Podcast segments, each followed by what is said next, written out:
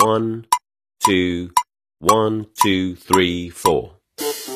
大社会，小新闻，新鲜事儿，天天说。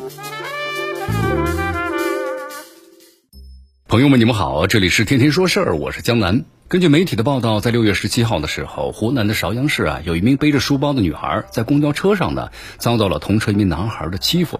这男孩啊，对其掐脖子、扯头发，还用脚踹。同车一名系着红领巾的男孩呢，挺身而出，制止了欺凌的行为。这视频上传网络之后啊，引发了热议。有人呢为红领巾男孩啊点赞，那么更多的人呢，则是为乘客的冷漠而感到呢非常的愤愤不平。目前学校呢介入处理。咱们从这个视频上来看一下，这女孩一直安稳的坐着，这打人的男孩他为何突然发难呢？令人不明所以。两人之前是不是认识？这男孩为何动手打人？这些细节啊，还有待于学校呢进一步的调查，还原整个事件的轮廓。那么，比起这个男孩施暴时的凶狠，你看这女孩无力反抗的柔弱，这红领巾男孩的仗义出手和其他乘客的冷漠的旁观，让许多人呢印象非常深刻。面对同龄男孩的施暴行为，红领巾男孩审时度势，及时制止了，避免了女孩呢被进一步的伤害。没有让事态啊朝更严重的方向发展，这无疑让人欣慰。但更重要的是，他这种呢扶弱抑强的行为，维护了咱们的公共秩序，也让这正义二字啊光芒重现了。那么，相比于红领巾男孩，周围的一些成年人面对男孩施暴时无动于衷、冷漠围观的行为，让人齿冷啊。这一起发生在公交车上的打人事件，无论从扰乱公共秩序的层面，还是从校园的霸凌行为的层面，其负面影响都不该被无视。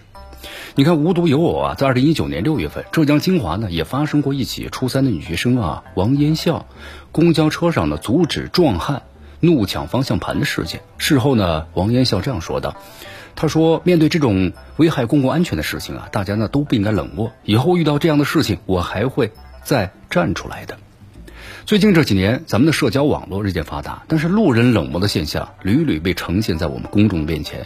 但是当这个少年人的热血和成年的冷漠，在同一场景中有如此鲜明的对比，这种落差还是一次次的刺痛了我们的心，挑战着咱们社会的底线。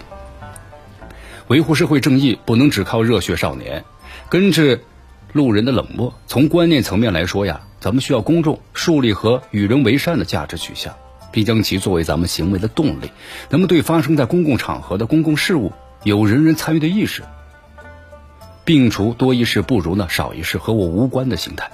从咱们的行为层面上来说呀，需要建立一套呢行之有效的制度体系，通过一级级的教育设计，让咱们的民众啊具备参与呢社会公共事务的能力，包括心理素质，让咱们的道德观念呢不仅仅是存在于咱们的书本或者键盘中，那么有坚实牢靠的行为去支撑它。同时，除了咱们的嘉奖之外啊，对于见义勇为。要通过呢制度政策给予保障和支持，让咱们人性的善意通过制度设计得到放大，才能够消除民众的后顾之忧。那么回到这起啊发生在公交车上的未成年人暴力的事件，咱们绝不能够把其呢简单的置于孩子打架的层面，对吧？等闲视之，无论是其中的暴力性质，还是校园的欺凌现象，这路人冷漠都堪称是一剂助纣为虐的毒药。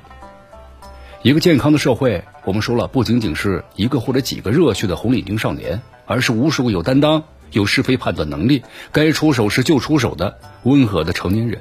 那么这样才能够释放呢善意代替冷漠，成为社会的底色。这里是天天说事儿，我是江南，咱们明天见。